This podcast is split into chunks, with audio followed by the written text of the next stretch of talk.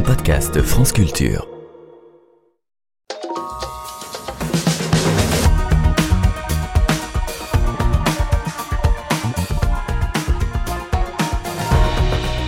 Qu'au XIXe siècle, les hommes utilisaient massivement la force de travail des chevaux, des vaches et des chiens, comme le raconte le premier épisode de cette série, c'est désormais la compagnie des animaux qui s'achètent, et parfois pour de petites fortunes. En moyenne, en France, les propriétaires dépensent plus de 640 euros par an pour leurs animaux domestiques. En cause, l'alimentation, bien sûr, mais aussi la santé et de plus en plus le bien-être animal, une manne financière qui attire les multinationales et une myriade de start-up en quête de marché de niche.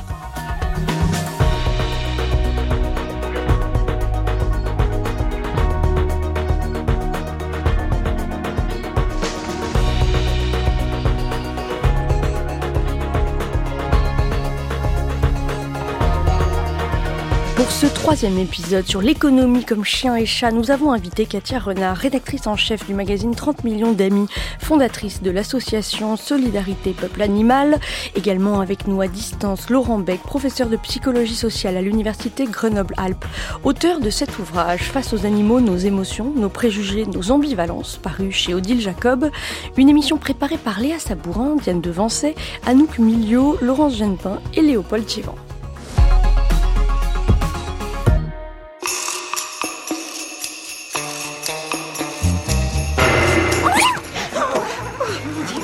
Que c'est Ton nouveau copain Oh, mets le chien dehors, il va donner des puces au bébé. Ah, ça, c'est bien une réflexion de chien. Qu'est-ce qu'on va faire d'un chien? Mais qu'est-ce qu'on va pouvoir en faire? Vous savez, ma maîtresse doit se faire un sang d'encre à notre sujet. Vous en faites pas, les hommes se sont jamais fait de pile pour les animaux. Bonjour Katia Renard et Laurent Beg. Bonjour Tiffany. Merci beaucoup à tous les deux d'être avec nous. Les hommes ne se sont jamais fait de bile pour les animaux, vraiment. Selon l'historien Éric Baraté que nous avons reçu lundi, au XVIIIe siècle, il n'était pas question qu'un chat pénètre dans le salon d'un aristocrate et les chats fuyaient les humains parce qu'ils savaient qu'ils risquaient d'être tués par eux. Alors comment le regard sur les animaux a-t-il changé jusqu'à aujourd'hui euh, où plus de la moitié des Français possèdent un animal de compagnie, Laurent Beg oui, on a effectivement de, de plus en plus d'animaux euh, tout près de nous, hein, dans nos chambres, dans nos cuisines, dans les espaces privés. Certains d'ailleurs euh, se moquent de cette disposition en renvoyant à, cette, à ce terme anglais pet et en parlant de pétichisme, c'est-à-dire finalement une valorisation que certains jugeraient excessive des animaux de compagnie, qui prennent donc une place euh, très importante et en témoigne d'ailleurs euh, effectivement le temps que nous y passons, mais surtout nos, nos dépenses, les produits de luxe qu'on leur, qu'on leur achète, qu'on leur concède. Et donc tout cela, effectivement, ça, ça traduit une évolution dans, dans nos relations avec ces animaux qui ont une place de plus en plus centrale dans nos vies quotidiennes, dans nos mondes affectifs. On leur consacre effectivement, euh, euh, je dirais, toute notre attention, toutes nos, nos émotions. Et, et, donc c'est en cela que c'est un phénomène qui est assez, assez intéressant à regarder pour également révéler finalement euh, l'intensité des relations que nous avons avec eux. Katia Renard, à partir de quand est-ce qu'on a commencé à regarder les animaux, non pas justement comme une force de travail, mais comme des animaux de compagnie? Alors pour le chat, on l'a jamais considéré comme une force de travail, mais on l'a considéré comme un partenaire pour chasser les rongeurs, euh, notamment dans les campagnes. Mais en fait, on va dire que c'est un phénomène qui a eu lieu au milieu du XXe siècle. C'est pas si vieux que ça, en fait. C'est quand euh, il y a eu un rapprochement. En fait, les, Français sont allés en ville et donc ils ont emmené ces animaux-là avec eux. Et c'est comme ça qu'on a commencé à changer, enfin que le regard a commencé à changer avec eux. On a commencé à les faire rentrer dans les foyers et, euh, et le chat notamment, mais le chien aussi parce que souvent ils vivaient à la niche ou à l'extérieur. Mais ce qui est symptomatique de, de l'évolution, c'est leur, leur, nombre aujourd'hui. Euh, à côté de nous, en fait, il y a plus de 14 millions de chats, presque 15 millions de chats et 7 millions et demi de chiens. Euh, c'est un, un, chiffre énorme en fait. Ce qui montre cette évolution du regard, c'est aussi euh, la création de la SPA qui intervient dès le milieu du 19e siècle, Katia Renard? Oui, alors la SPA au départ n'est pas intervenue. Enfin, la loi Grammont, c'était pas pour les chiens. Quand euh, la loi Grammont a été décidée, enfin votée, c'était d'abord pour les chevaux qui étaient utilisés dans les villes, et c'était surtout parce que on avait assisté à des à des, des, des, maltraitances sur les chevaux qui, qui tiraient les, les voitures, les, les charrettes, les attelages. Et donc c'est d'abord une loi qui a protégé les, les animaux d'utilisation. La SPA qui, en 1945, fêtait donc ses 100 ans. Ce ravissant petit chien, peigné et enrubanné, appartient à l'espèce des animaux de luxe que l'on entoure de soins, dont le moins qu'on puisse dire est que beaucoup d'enfants n'en soient pas autant. L'excès en tout est un défaut. Mais adressons pourtant un salut à la Société protectrice des animaux qui vient de célébrer discrètement son centenaire. Grâce à cette œuvre, fondée en 1845 par le général de Gramont, les animaux malades ou abandonnés, et même si l'on peut dire les animaux pauvres, sont recueillis et soignés dans ces centres d'accueil. Réjouissons-nous à l'idée que les pensionnaires de ces asiles, eux au moins, pourront penser que l'homme est moins méchant qu'il n'en a l'air. Voilà, une archive des actualités françaises du 14 décembre 1945. C'est après la Seconde Guerre mondiale. Vous l'avez dit que les animaux domestiques se sont multipliés. Les chiens et les chats de race en particulier se sont euh, popularisés euh, à ce moment-là, euh, Katia Renard? Alors, il y avait des chiens de race, hein, mais qui, des races qui étaient dédiées à une utilisation. D'ailleurs, les races sont nées pour ça. les chiens ont été sélectionnés pour des utilisations. On avait les chiens de chasse, les chiens de garde, les chiens de combat, donc les chiens de, de, oui, de troupeau.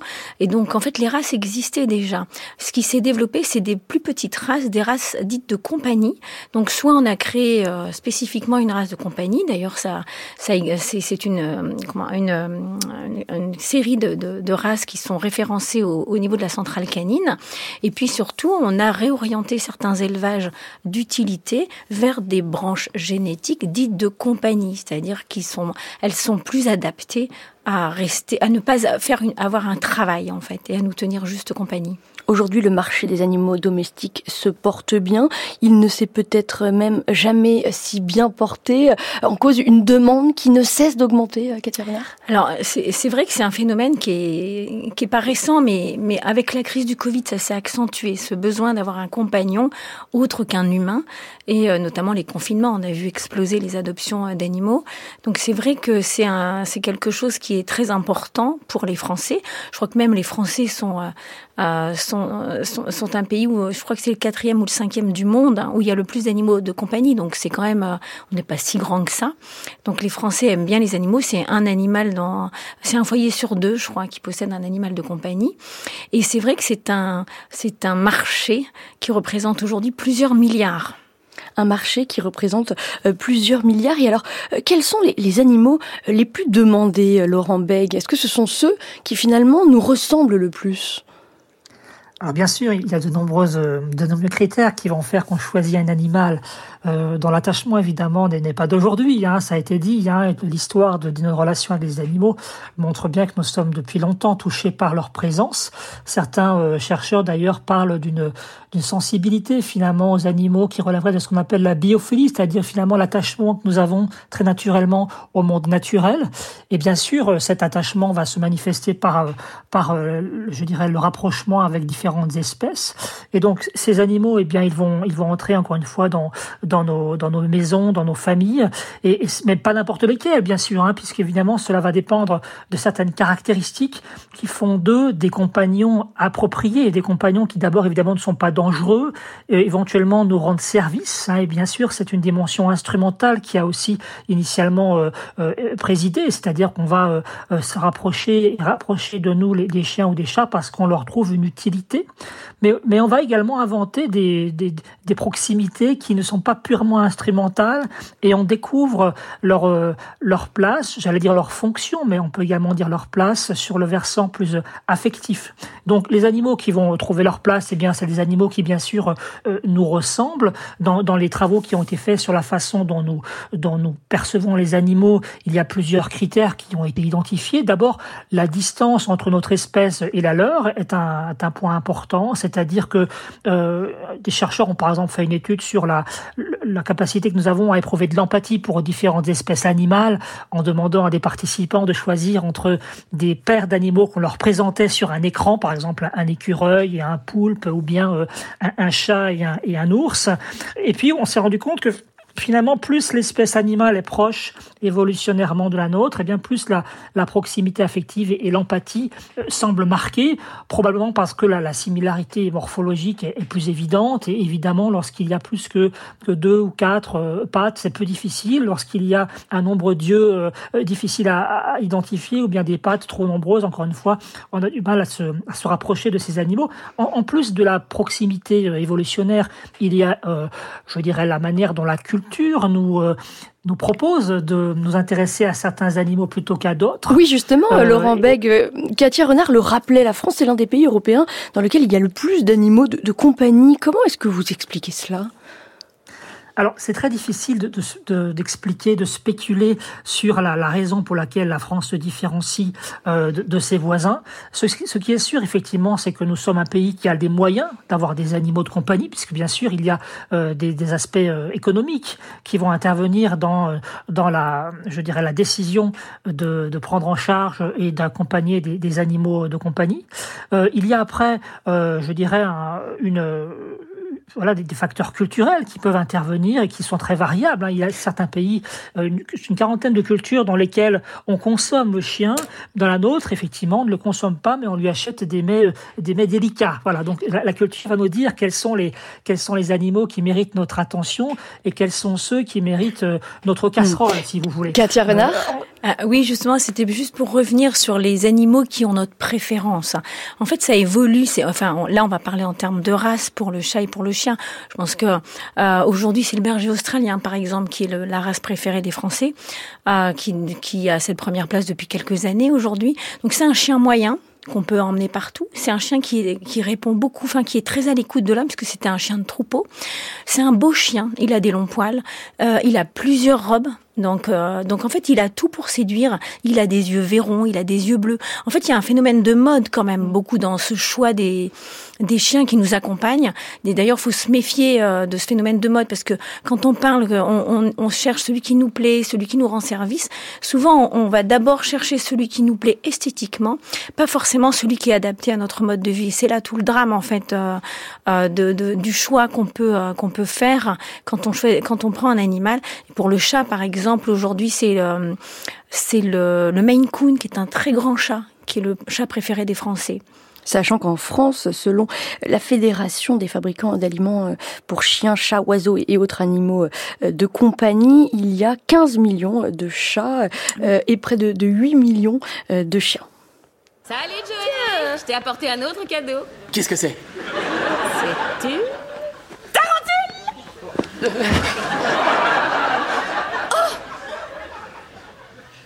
Mais Rachel, tu peux me dire à quoi je pensais quand j'ai décidé d'apporter à Joey cette, monstrueuse araignée effrayante dans une si, si minuscule cage aussi fragile?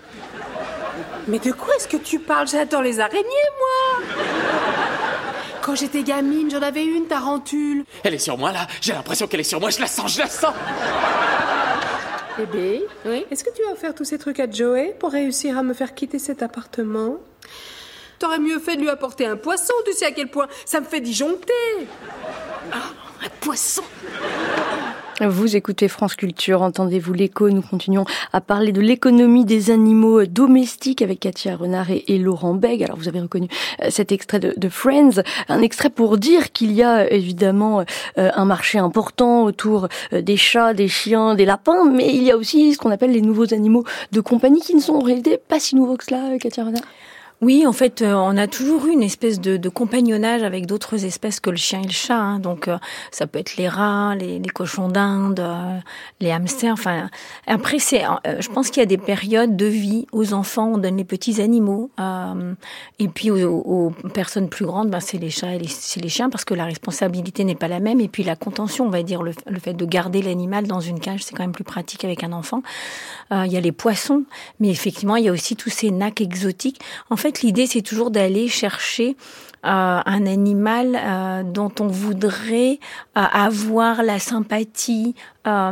Et donc parfois on oublie que c'est une espèce qui est tellement éloignée de la nôtre, qui demande des, des, des moyens tellement importants et que ça crée des situations en fait où on est obligé de s'en séparer. Je pense notamment aux nacs exotiques qui, qui ont des conditions de, de, maintenance avec une température, une, une hydrométrie spécifique. Et je crois que la durée, la moyenne, la durée de vie moyenne d'un serpent, par exemple, chez un particulier qui n'y connaît pas grand-chose, c'est à peine un an. Hmm. Quelles sont les différentes raisons d'adopter un, animal de compagnie, Laurent Beg alors les raisons sont multiples, bien sûr. Hein. Il y a des motivations qui vont être euh, euh, liées à, euh, ce que l'on considère comme étant la, fonction ou l'intérêt d'animaux pour les enfants que l'on a à la maison également, hein, puisque il y a beaucoup de, preuves de leur place dans le développement psychologique des, des, enfants. On sait que les animaux de compagnie chez les jeunes enfants stimulent les échanges verbaux, ils encouragent le toucher, le soin, Bien sûr, il focalise l'attention. D'ailleurs, si vous comparez l'intérêt que les enfants ont pour un animal de compagnie par rapport même à des jouets qui sont mobiles, ça a été fait en laboratoire. Par exemple, on regarde ce qui se passe lorsqu'on présente à des enfants des robots, ou bien des, animaux en plastique qui bougent, ou bien de vrais animaux. On constate que, immanquablement, ce sont les vrais animaux qui sont les plus intéressants pour eux. Et puis, les animaux, ils ont également, ils stimulent l'exercice, ils encouragent aussi le, la bonne humeur et le rire par, euh, par leur comportement qui parfois nous échappent, bien sûr, et ils atténuent la solitude. Euh, et on a des travaux qui montrent qu'également, ils, ils, contribuent à favoriser les, contacts sociaux. Par exemple, si vous vous promenez avec un chien et que l'on comptabilise les contacts que vous aviez avec des inconnus, et eh bien on constate par rapport à une situation similaire où vous êtes seul, eh bien le, le, nombre de contacts est multiplié par deux ou trois. Donc effectivement, il y a des fonctions très très évidentes qui font qu'il est inspiré pour des parents de proposer à, leur enfant d'avoir un animal de compagnie, sauf si, bien sûr, des conditions euh, minimales, je dirais, de, bien-être pour l'animal ne sont pas satisfaites. C'est ce qui a été dit à l'instant par Katia Renard. Et le rapport à l'animal n'est pas le même selon les hommes et les femmes? Je crois que vous avez mené une expérience à ce sujet, Laurent Beg. Oui, alors on a évidemment euh, une grande question sur la manière dont les, traits individuels façonnent nos relations euh, aux animaux. Bien sûr, notre histoire avec les animaux, c'est-à-dire si nous avons eu nous-mêmes des animaux durant notre enfance, eh bien ça, ça nous donne évidemment des, des idées pour nos propres enfants. Il y a des variables qui sont liées à notre personnalité. Euh, là aussi, on pourrait en parler longtemps. Et puis, il y a le genre, c'est-à-dire qu'effectivement, il semblerait que le rapport aux animaux soit, soit genré. Par exemple, l'une des pathologies euh, dans laquelle les femmes sont plus euh, représentées, c'est le fameux syndrome de Noé qui, qui, conduit des personnes à accumuler de façon compulsive des animaux de compagnie dans leur logement, qui bientôt euh, devient euh, trop exigu.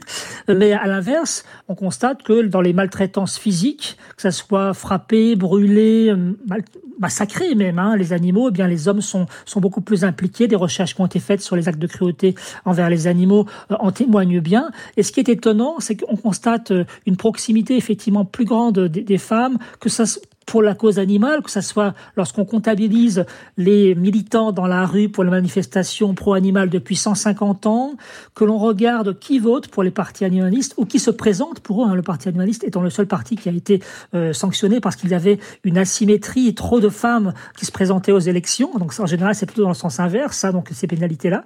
Et puis, euh, on a également des... Lorsqu'on regarde dans les revues spécialisées sur les relations humains-animaux, les revues académiques, eh bien les, les, les bureaux les, experts sont plus fréquemment des femmes. Donc il y a effectivement une vraie, une vraie question. Euh, il semblerait que les femmes soient plus sensibles à la cause animale que les hommes. Ça pourrait renvoyer évidemment à des, à des rôles sociaux liés, euh, liés aux soins, liés à l'intérêt pour, euh, pour, pour ces animaux. Et puis ça peut également être lié à, je dirais, à des, des évolutions historiques qui font qu'elles sont davantage en proximité avec ces animaux domestiques.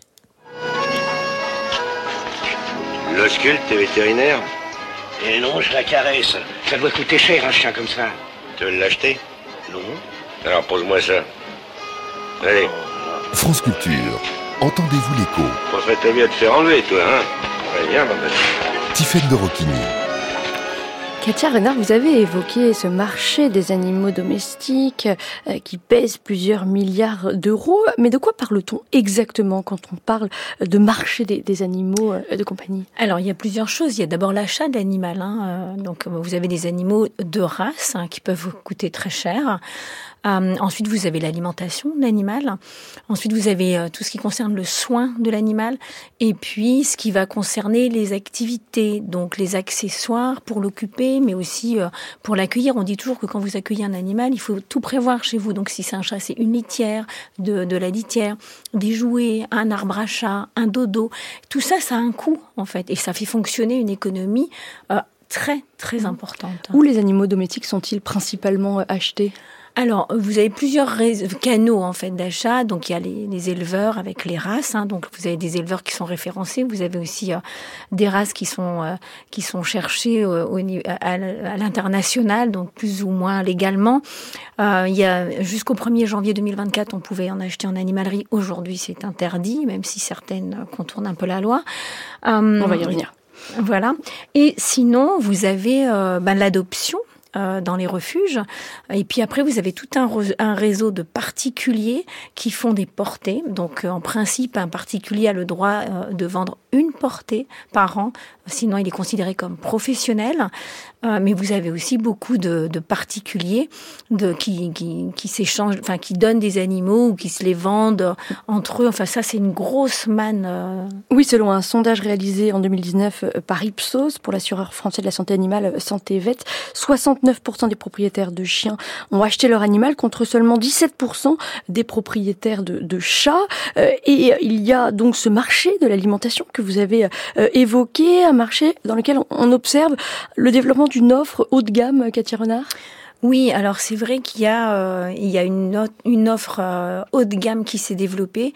Et puis à côté de ça, vous avez quand même euh, une parce qu'en fait, il faut bien séparer ceux qui ont les moyens, enfin on, sent aujourd'hui qu'il y a quand même un, un, un, fossé qui se creuse entre les propriétaires, ceux qui ont qui ont les moyens et l'inflation a augmenter ce, mm. ce, ce, fossé. Et donc vous avez aussi ce qu'on appelle les marques MDD et puis euh, les marques des distributeurs en fait des, des, des, magasins. Et puis vous avez des, de la vente chez les vétérinaires parce que les vétérinaires vendent de la nourriture également. Et puis à côté de ça aussi vous avez beaucoup de petites sociétés qui se sont créées euh, où il y a euh, où il y a on va dire de autant de marketing parfois. Mm de recherche. Donc il faut faire très très attention quand on achète un aliment pour son animal. Ce sont par exemple des euh, croquettes à base d'insectes ou des croquettes sans gluten. Voilà, ou, euh, ou avec plus de protéines, euh, sans céréales.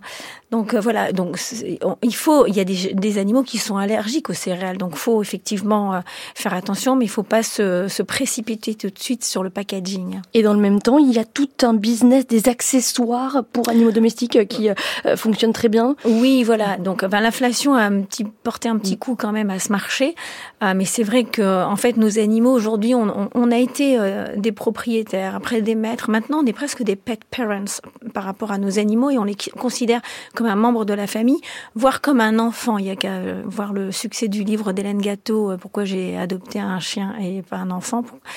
Euh, et en fait, on a, on, transpose un peu tout ce qu'on faisait, tout ce qu'on fait pour nos enfants, on, le fait pour nos animaux. Donc, on les comble de cadeaux, on les emmène chez le toiletteur, on les fait éduquer, ce qui est une très très bonne chose. Il y a même aujourd'hui des garderies canines qui se développent. Il y a des promeneurs de chiens qui se développent. Enfin, ça c'est quelque chose qui s'installe, mais de manière maintenant pérennes en France, qui se sont bien développées aux États-Unis, mais qui s'installent vraiment en France aujourd'hui. Et c'est un marché qui est de plus en plus investi par des entreprises de la tech oui, oui, oui, c'est vrai que la tech, euh, d'ailleurs, il y a, y a, un prix qui va être remis, mais euh, c'est vrai qu'on aime bien, comme on, est attaché à son animal, on aime bien pouvoir le surveiller quand on n'est pas là. Donc un petit peu comme on met un babyphone, quand on s'absente, on va vouloir mettre une petite caméra, et puis éventuellement un distributeur, et puis euh, on, on, rajoute aussi la possibilité de parler à son animal pour le rassurer. Je pense qu'on se rassure autant qu'on essaie de le rassurer. Donc tous ces objets-là, même des objets pour contrôler son animal, contrôler sa santé avec des, litières, des bacs à litières qui vous permettent de savoir, enfin, faire une analyse d'urine, de contrôler le poids, euh, ce que l'animal a mangé. Enfin, donc euh, c'est de plus en plus. Euh, ça se développe de plus en plus. Il y a le, bien-être aussi, je l'évoquais en, en, introduction. Et puis, euh, un nouveau business qui se développe, c'est celui des obsèques pour animaux de compagnie. Euh, euh Katia Renard Oui, ça c'est vrai que c'est quelque chose qui se développe. Alors c'est vrai qu'avant, on, on mettait son animal au fond du jardin. Et puis quand il avait au-dessus de 40 kilos, ben, on est obligé de, de faire venir euh, les carisseurs. Euh, aujourd'hui, c'est vrai, enfin, les cimetières animaliers existent depuis longtemps. Celui d'Anières est très ancien. Mais c'est vrai qu'aujourd'hui, les, les personnes ont de plus en plus envie, besoin euh, de, de, pouvoir donner, euh, de, faire un processus de deuil de leur animal et de lui donner une sépulture, que ça soit dans un cimetière, mais ou alors euh, en l'incinérant, en le mettant dans un colomarium. Et il y a effectivement tout un commerce qui s'est développé de, autour de l'accompagnement, de la prise en charge de l'animal décédé jusqu'à son enterrement. Donc on a tout rassemblé dans un endroit. Ses jouets, ses pulls, ses manteaux, ses petits shampoings, petits soins pour quand on lui donne son bain, etc. Je suis dingue de mon chien. Ça, je le dis euh, ouvertement, je suis dingue de mon chien et il y a clairement rien de trop beau euh, pour qu'elle puisse être bien. Elle m'apporte de l'amour euh, sans faille, sans fin. C'est un amour pur. C'est ma fille, tout simplement. Viens, viens, mon amour. Ah oui, ah oui. I missed you so much, my baby. How was your day? She's my baby. Pichou, c'est un pékinois de 13 ans et demi. Il n'est pas fragile du tout, mais je le nourris très délicatement avec de la viande carotte et riz. Je ne lui ai pas donné de boîte. Combien est-ce que vous dépensez pour vos animaux? Je dépense 20 francs par jour pour les deux chiens. Et qu'est-ce que vous leur donnez pour ce prix-là Je leur donne du bourguignon ou du foie de génisse mélangé avec beaucoup de légumes. Si c'est des gens qui ont des faibles moyens, bah, ils achètent du bourguignon d'une valeur de 15 à 18 francs le kilo, sans os. Voilà, c'était un extrait d'un épisode d'envoyé spécial diffusé en 2023 sur France 2, puis un, reportage d'Antenne 2 de 1977. Qu'est-ce qui a changé en 50 ans, Katia Renard? Le budget consacré aux animaux de compagnie n'a cessé d'augmenter? Euh, oui, c'est vrai que en fait avant il n'y avait pas de marché autour de l'animal de compagnie, donc euh, on va dire par essence on pouvait pas dépenser d'argent à part de la sellerie, c'est-à-dire un collier, une laisse, une niche, euh, souvent qu'on fabriquait soi-même. Euh, moi, enfin, moi, je me souviens quand j'étais petite, il y avait éventuellement des grosses boîtes de canigou, mais il n'y avait pas tout, toute l'offre qu'il y a aujourd'hui.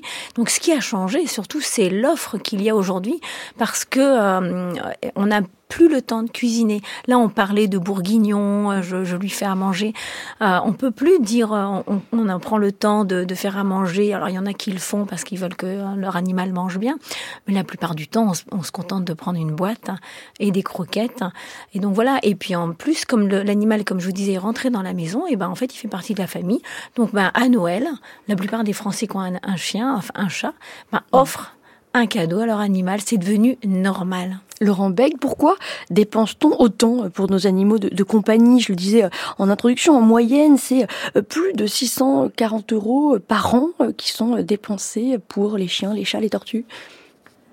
Oui, alors ces dépenses, elles sont très importantes et elles reflètent l'attachement que nous avons à ces animaux. Hein, ça a été dit à l'instant. Hein, je reviens une seconde sur la question du deuil, par exemple, hein, puisque c'est finalement l'impact de leur disparition est mesurable sur les sur les individus. Hein, ça perturbe leur rythme quotidien, ça produit de l'absentéisme au travail parfois, ça peut même provoquer des épisodes de dépression. Et, donc les cimetières, voilà, pour animaux, euh, ils sont importants à cet égard également. Alors, qu'est-ce qui va déterminer effectivement ces dépenses? Euh, Déjà, euh, même s'il est difficile de se l'avouer, les dépenses ne sont pas forcément équivalentes pour tous les animaux. Et donc euh, les enquêtes qui ont été faites par exemple euh, euh, par des économistes hein, sur les sommes que les gens sont prêts à, investir ou à payer pour sauver la vie de leur chien ou de leur chat, eh bien montrent que finalement en moyenne la somme dépensée pour un chien sera deux fois plus importante. Hein. Alors l'étude par exemple qui date de 2019, hein, elle indiquait que par exemple en moyenne c'était 2000 dollars à peu près pour un chien et 970 dollars pour un chat. Donc voilà, déjà, il y a une, une asymétrie. Alors peut-être qu'effectivement, c'est voilà pour tout le monde, mais en tout cas, en moyenne, euh, dans les, je dirais, dans les recherches économétriques, eh bien, on a, on a ce genre de résultats. Et, et pourquoi Alors, cela? Parce qu'on se sent davantage propriétaire de son chien que de son chat?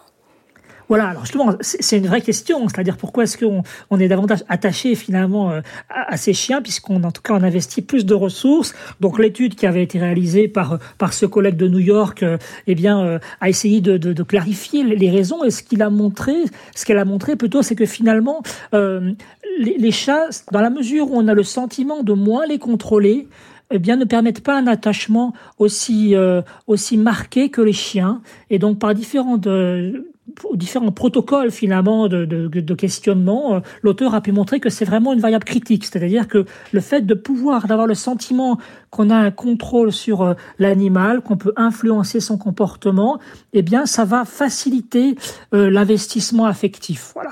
Katia Renard. Euh, et donc ça, c'est un point qui semble être assez important. Et, et, comme vous le savez, évidemment, le, le, le, le contrôle que l'on peut qu'on peut appliquer sur ces animaux n'est évidemment pas le même entre entre les chiens et les chats. Je ne parle même pas des tortues. Katia Renard. Je pense que le, le c'est effecti effectivement le cas. Enfin, il y a une différence entre le chat et le chien. Mais je ne sais pas pour, pour les États-Unis, mais la différence en France, c'est que les tarifs vétérinaires pour les chiens et pour les chats sont très différents. Quand vous regardez une stérilisation pour un chat et pour un chien, c'est pas du tout le même prix. Pour une chatte et pour une chienne, c'est pas du tout la même somme.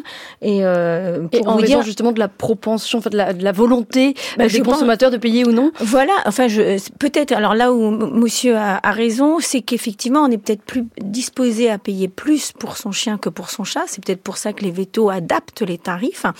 Euh, les tarifs sont libres. Je rappelle en France, un hein, vétérinaire, euh, c'est pas du tout des tarifs euh, encadrés. Mais euh, par exemple, c'était le mammouth déchaîné qui avait publié des chiffres et qui disait que pour le chien, le, la dépense moyenne en, en Ile-de-France, c'était 900 euros. Pour un chat, c'est 550. Et dans la région où on dépense, enfin où les coûts les, sont moins chers, parce qu'il y a une grande disparité en, aussi euh, à travers les régions euh, pour les coûts vétérinaires. Pour les chiens, c'était 600 euros, et pour les chats, c'était 400. Donc de toute manière, les tarifs vétérinaires sont mmh. différents entre les, les, espèces. Les animaux domestiques coûtent de plus en plus cher et la conséquence de cela, c'est que euh, les abandons se multiplient. On en parle juste après ça. Zaza, tu pues, mais je t'aime quand même. Zaza, ma chienne, t'es une martienne, il te manque un œil, puis l'autre oreille. T'en as fait le mais je t'aime pareil. Zaza, tu ronfles, puis tu te dégonfles. Zaza, tu pètes, Zaza, tu fouettes, mais je suis ton maître. Je suis gros Thomas, viens me faire la fête sur l'estomac. Zaza, tu pues, mais je t'apprécie. Le chat aussi. Coussi, coussi. Zaza, c'est quoi ton problème? Arrête d'ingérer tout ce qui traîne. Croquer ma revue sur les gaines, ça va pas te rafraîchir la laine. Arrête de me briser les noix, sinon je te donne aux Chinois. Zaza, tu pleures, t'as un gros cœur. Zaza, je plaisante, t'es fatigant. Zaza, t'es belle, mais t'as grossi. T'as pris les fesses t'es très sexy.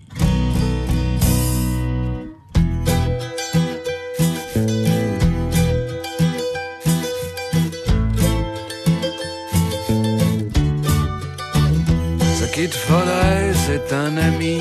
Depuis que Nina, elle est partie, y a pas de visite. De ces temps-ci, les gens ont peur Bean.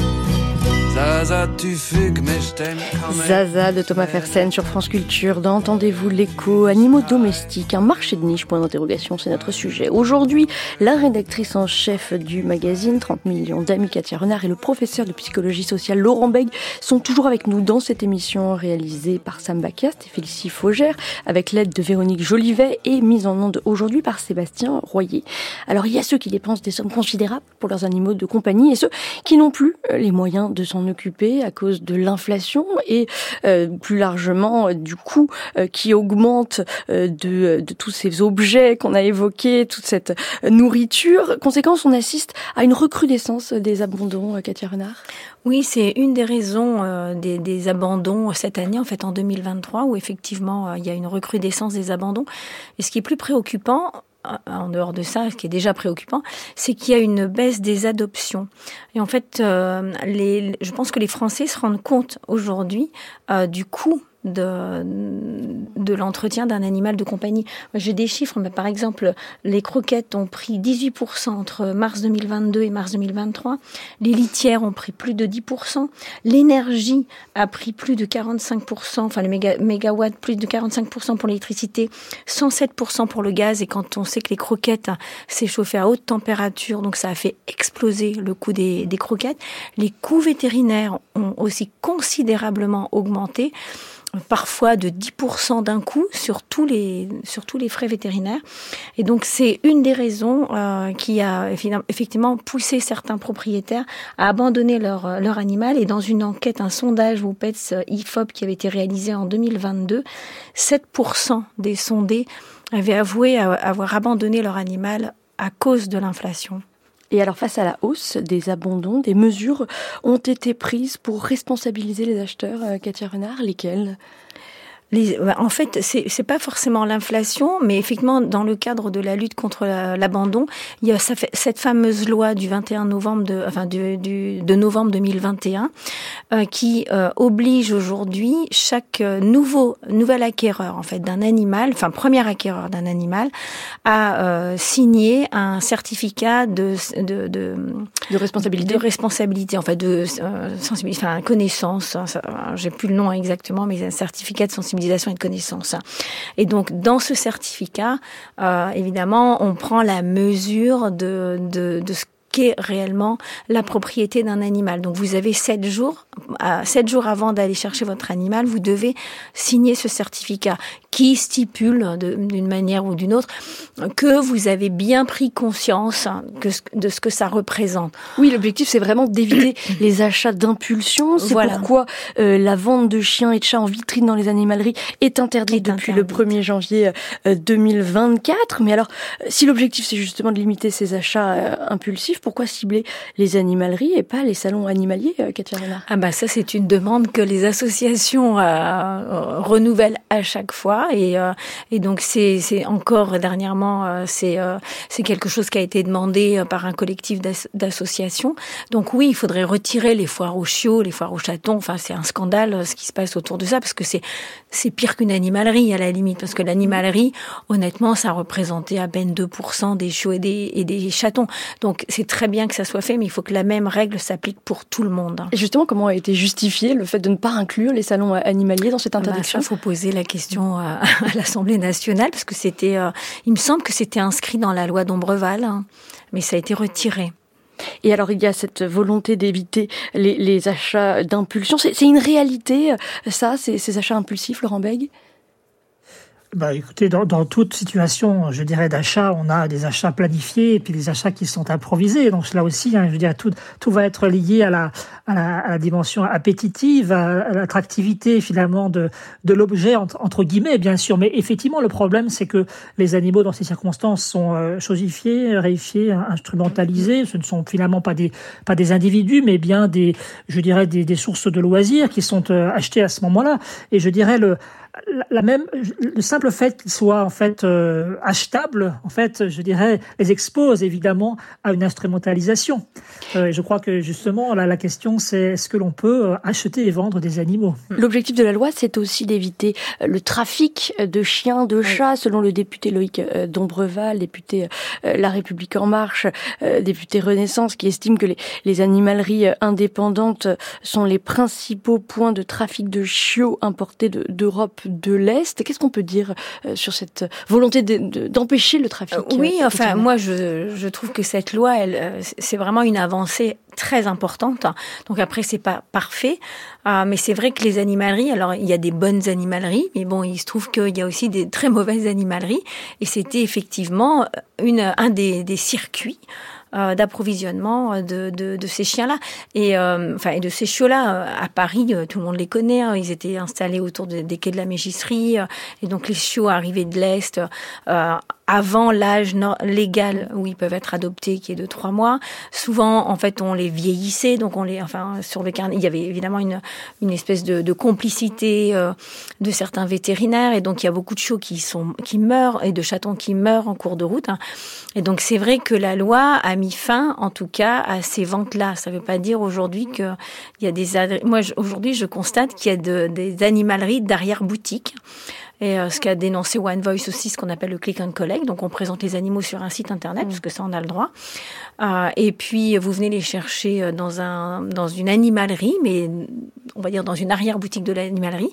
Mais si vous arrivez, je le sais parce que nos, journalistes l'ont fait, si vous arrivez dans l'animalerie et puis que vous demandez à voir des chiots, on vous dit mais oui, on va vous les présenter, on vous fait antidater un certificat de, connaissance et euh, vous repartez avec le chiot. Donc ça, ça existe encore.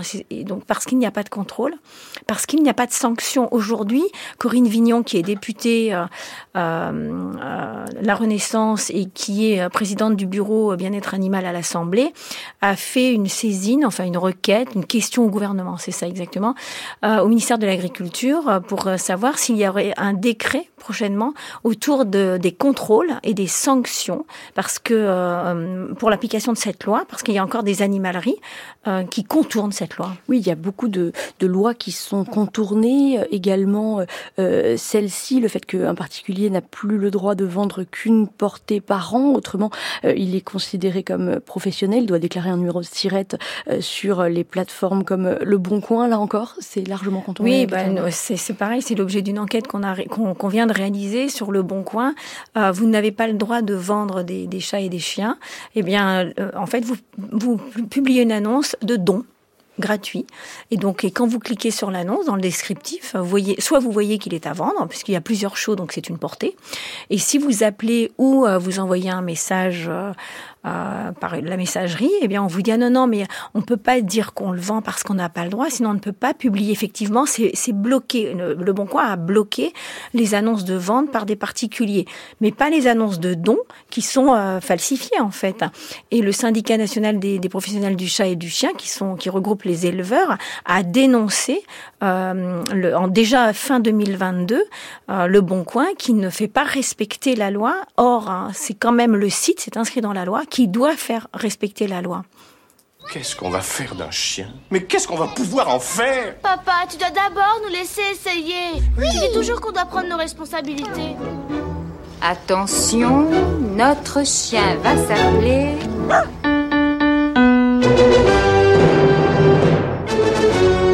Beethoven. France Culture. Entendez-vous l'écho? Tiffaine de Roquigny. Nous parlons de l'économie des animaux domestiques avec Laurent Beg et Katia Renard. Alors le coût que représente la possession d'un animal de compagnie est largement dû aux dépenses de santé. Or le secteur vétérinaire a vu ses coûts exploser ces dernières années. Vous nous le rappeliez, Katia Renard. Résultat, un certain nombre de cliniques vétérinaires ont dû fermer. Mais ce qu'il faut dire tout de même, c'est que ce secteur de la santé animale, aujourd'hui, il est en plein essor. Alors, enfin, le, je, je suis pas sûre que les cliniques des cabinets vétérinaires ont dû fermer. En France, on manque de vétérinaires. Hein. On est vraiment euh, euh, dans un, on n'a pas assez de vétérinaires formés. Il y a des déserts euh, vétérinaires comme les déserts médicaux. Donc, euh, ce qui se passe, ce qui se passe aujourd'hui en France, c'est que le schéma traditionnel du cabinet vétérinaire avec un praticien et une ASV, enfin une aide-soignante, a complètement changé. Aujourd'hui, vous avez tout un tas de cabinets de cliniques qui sont rachetés par des multinationales et des fonds d'investissement euh, et en fait, ces, grandes chaînes, il y en a plusieurs en France, euh, eh bien imposent un tarif et donc des augmentations unilatérales. Euh, euh, et donc c'est ça qui fait aussi exploser les prix en, France. C'est-à-dire que le praticien n'est plus, même s'il il est libre d'appliquer les tarifs, comme aujourd'hui ce sont des groupes, eh bien le groupe applique ses tarifs, quelle que soit la région dans laquelle il est. Et pourquoi justement ce secteur de la santé animale euh, peine-t-il à recruter? Alors c'est plutôt en France, c'est plutôt un problème de formation des vétérinaires. Donc euh, il y a une école vétérinaire privée, c'est assez complexe, euh, qui, qui s'est créée en France il y a trois ans. Mais euh, vous savez qu'en France il y a quatre grandes écoles vétérinaires euh, qui sont à Paris, enfin Maison Alfort, Lyon, Nantes et Toulouse. Il n'y a pas d'école privée et donc vous avez beaucoup d'écoles euh, de, de, de, jeunes Français qui veulent qui veulent être vétérinaires qui se forment à l'étranger, en Roumanie, en Espagne, au Portugal, en Belgique. Et donc aujourd'hui plus de 50% des jeunes vétérinaires qui s'installent ont été formés à l'étranger parce qu'en fait en France il n'y a pas assez de vétérinaires formés et surtout il y a beaucoup de vétérinaires euh, qui en sortant de l'école n'exercent pas forcément, s'orientent vers la recherche. Et des vétérinaires qui, euh, pendant longtemps, ont travaillé de, de, 60 à 70 heures par semaine. C'est ce que rapporte oui, Le Monde. Mmh. C'est vrai, ça aussi. Il y a, en fait, c'est lié aussi à la féminisation du métier, où euh, et aussi peut-être les jeunes ont envie de faire, de privilégier leur vie personnelle, ou en tout cas d'établir un équilibre entre la vie personnelle et la vie euh, professionnelle. Mais c'est vrai que la féminisation du métier a beaucoup changé la manière d'exercer ce métier. Et donc on ne fait plus des horaires parce que bon, les, les, femmes, elles ont euh, une vie de famille, elles ont des enfants et donc elles veulent aussi consacrer du temps à leur vie de famille. Et donc ça, c'est vrai que les c'est pour ça d'ailleurs qu'il y a des cabinets qui se regroupent avec plusieurs vétérinaires comme ça on, a on assure un service euh, tout au long de la journée même des gardes mais c'est vrai que le la pratique a probablement changé ces dix dernières années. Selon les échos, les vétérinaires connaissent un nombre de suicides trois à quatre fois plus élevé que la moyenne. Comment expliquer une telle souffrance Alors, il y a, Oui, c'est vrai. D'abord, il y a deux phénomènes. D'abord parce qu'ils ont accès aux, substances pour se suicider. Enfin, c'est comme les médecins. Donc ça, c'est déjà quelque chose d'assez fondamental. Et ensuite, euh, c'est un métier où vous êtes confronté, vous d'abord à l'homme, à l'animal. Euh, la clientèle n'est pas toujours facile. Hein. Vous êtes toujours pris à partie quand même. Euh, on vous demande de sauver l'animal. Parfois, vous ne pouvez pas. Vous n'êtes pas Dieu. Et puis surtout, euh, vous pratiquez l'euthanasie. Et ce qui, pour un jeune vétérinaire, est quelque chose de très difficile à envisager. Et mais quand vous avez ce qu'on appelle l'euthanasie de confort, il y a des gens qui demandent à, faire euthanasier leur chien, soit parce qu'il a mordu, soit parce qu'ils n'en veulent plus, soit parce que leur coûte Il leur coûte trop cher et qu'ils ne trouvent pas de, de, place en refuge. Ça, moi, j'ai des appels quasiment toutes les semaines de personnes qui me disent je ne trouve pas de place, je vais l'emmener chez le vétérinaire pour le faire euthanasier, je ne veux pas qu'il soit dans la rue. Et donc c'est le vétérinaire qui fait ce travail. Et donc c'est pour ça qu'il y a un, un, collectif de vétérinaires et des vétérinaires qui demandent à ce que l'euthanasie de confort, dite de confort, soit euh, encadrée. Il y a des pays qui l'interdisent. Le Portugal l'interdit. Euh, en France, c'est autorisé. Et donc euh, les vétérinaires vont pas vous dire qu'ils le font, mais en tout cas, la plupart des vétérinaires, j'avais lu des chiffres, plus de 90% des vétérinaires ont un jour été confrontés à cette question d'un client qui dit est-ce que vous ne pouvez pas euthanasier mon animal? Laurent Beck, sur la souffrance des vétérinaires peut-être? Oui, mais je crois qu'effectivement, d'abord, il y a cette question de la, de la surcharge de, travail, la question de l'exposition à des, à des substances létales, qui évidemment est un facteur de risque dans toutes les professions hein, dans lesquelles il y a des suicides.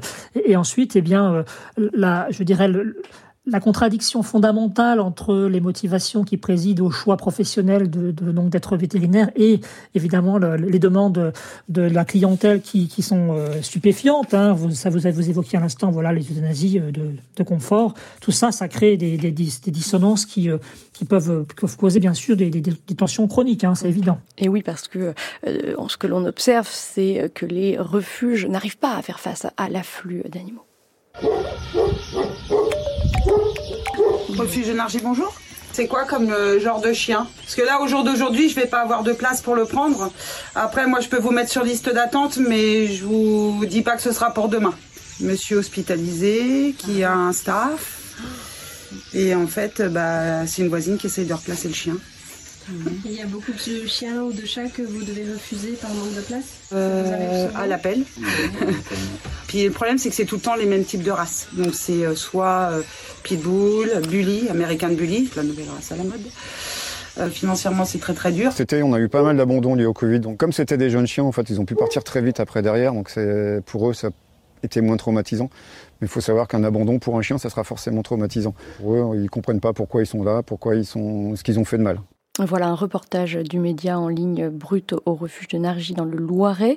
L'inflation et, l'explosion du nombre d'abandons tentent à, étrangler financièrement les associations de protection des animaux, Catherine. Ah oui, ça c'est évident. Alors il y a deux choses. C'est un afflux des animaux et j'entendais euh, effectivement les animaux du Covid. Donc on a beaucoup adopté pendant le Covid des chiots, des, animaux qu'on a gardés avec soi et donc qui n'ont pas été préparés au fait que leur maître euh, aille travailler, donc à être séparés. Donc ça c'est une et qui n'ont pas été éduqués parce qu'à l'époque les, éducateurs canins n'étaient pas ouverts. Donc en fait, c'est des animaux qui ont des problèmes d'éducation et qui euh, ont des problèmes aussi d'hyperattachement. Donc ces animaux arrivent dans les refuges. Euh, L'inflation touche les refuges de la même manière que ça touche les particuliers, mais alors euh, de manière exponentielle. Hein. La, la, SPA dit qu'un animal lui coûtait 690 euros avant l'inflation. Aujourd'hui, ça lui coûte 1000 euros par animal à la prise en charge. Donc ça, moi, je sais aujourd'hui qu'il y a des dizaines d'associations de refuges qui ferment leurs portes économiquement, parce que le modèle économique de l'association, ben, c'est le don, euh, et puis c'est l'adoption qui génère euh, un peu de, de finances, mais il n'y a pas de modèle économique, c'est vraiment le don et le bénévolat. Et donc c'est vrai qu'il y a beaucoup de, refuges euh, qui, ferment leurs portes. Et ce que disait justement la personne euh, dans, dans, le reportage, c'est que ce sont les mêmes races qui reviennent pour les chiens, c'est-à-dire euh, de type molossoïde, et tout ce qui est type berger, malinois. Il y a une saisine qui a été faite au gouvernement euh, par des associations et la SACPA, qui est la plus grande fourrière de France, parce que ces animaux leur restent sur les bras. Ils ne sont pas adoptables. Ce sont des animaux qui font peur, qui ont besoin d'avoir des maîtres sachants, euh, qui peuvent éduquer. Et donc, c'est des animaux qui, qui coûtent cher et qui ne sont pas plaçables. Les fourrières qui elles-mêmes sont obligées de procéder à de nombreuses euthanasies. À des euthanasies. Alors, ils gardent certains chiens le plus longtemps possible, parce qu'en fait, les chiens, il y a, huit, il y a, il y a un délai de de garde légale de, de 10 jours où on doit rechercher le propriétaire, mais après, la, la fourrière, entre guillemets, fait ce qu'elle veut de, de, l'animal, donc à une époque, ils euthanasiaient. Maintenant, quand même, beaucoup de fourrières, la plupart même, hein, travaillent avec les, les associations et les placent dans des associations.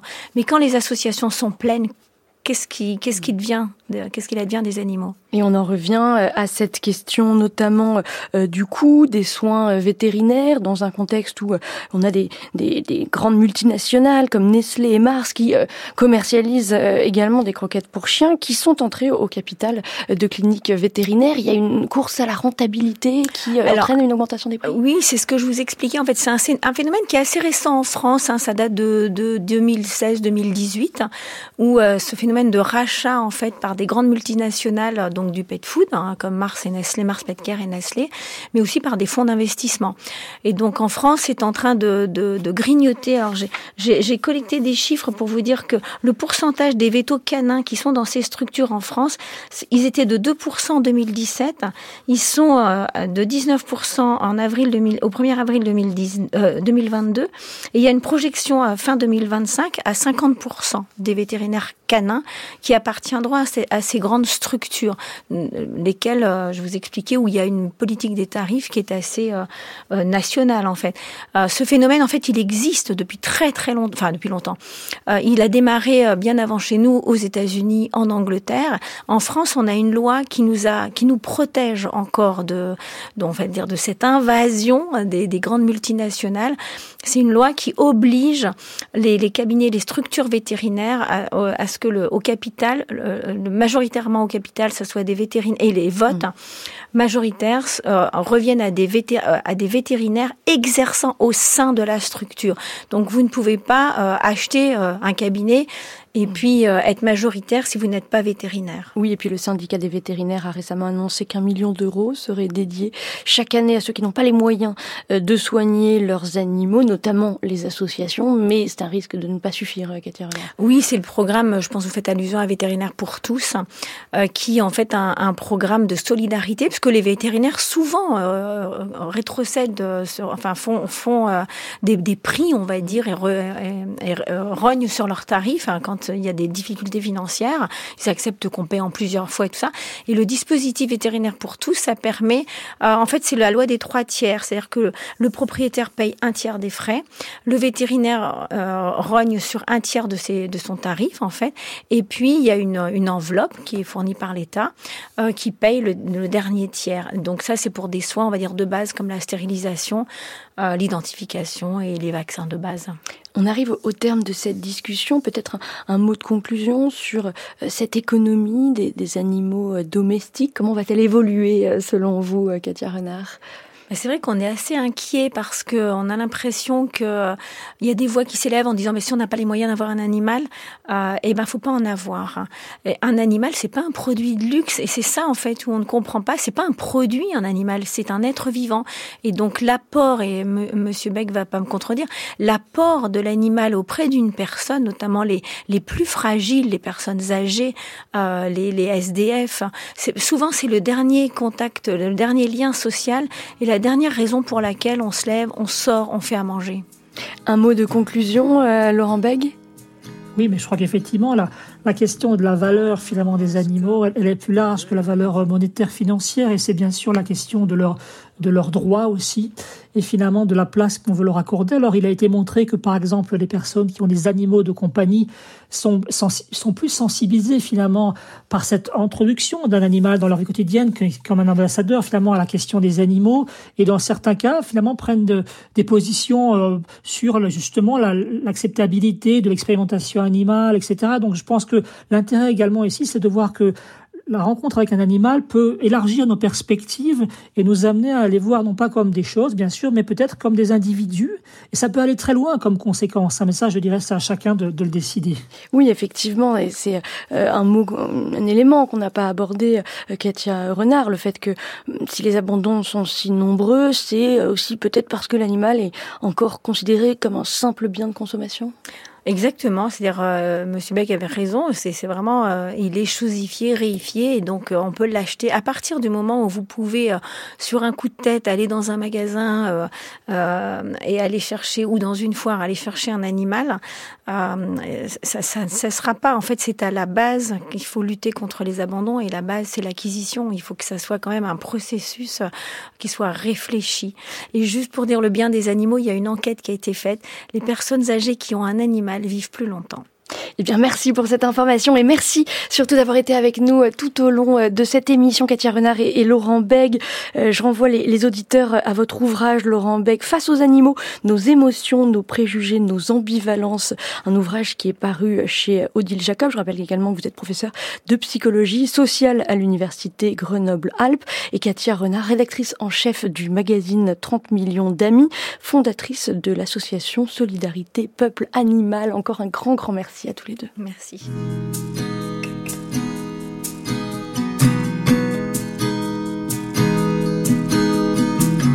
Mon horoscope me l'avait dit, petit poisson, change de vie. Fais donc pas n'importe quoi pour que le monde pense à toi. J'arrête la top, go with the flow. J'suis rendu pop, projet solo. Fais donc pas n'importe quoi pour que le monde pense à toi.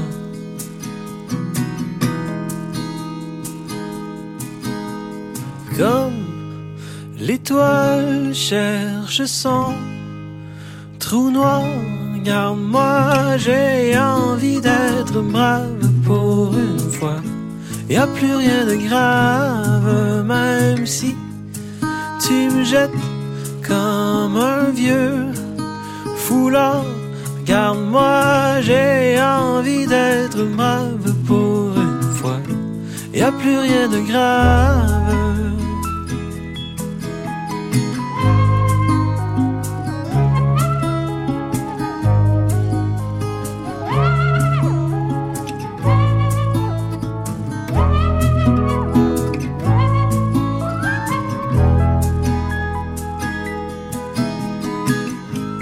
Suis devenu un homme nouveau.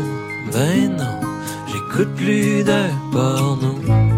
Fais donc pas n'importe quoi pour que le monde pense à toi. Je fais des cercles comme un vautour. J'attends, je guette le même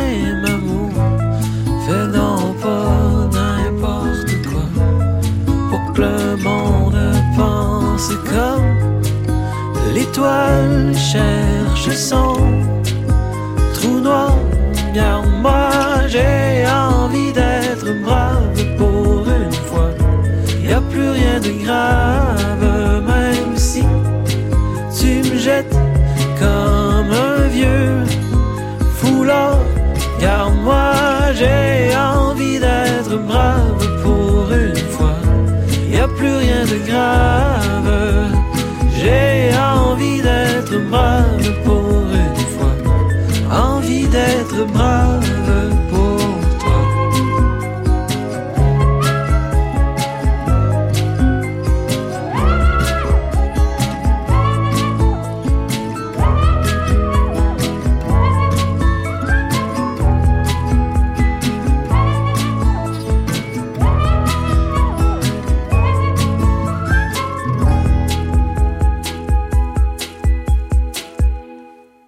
La fin d'Entendez-vous l'écho. Un grand merci à tous d'avoir été avec nous. Comme chaque jour, on s'est euh, quitté avec une découverte musicale. Aujourd'hui, Envie d'être, la nouvelle chanson d'Étienne Dufresne.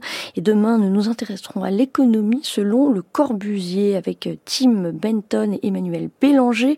D'ici là, vous pouvez retrouver toutes nos émissions sur franceculture.fr et sur l'appli Radio France. On vous attend également sur X, sur le compte d'Entendez-vous l'écho.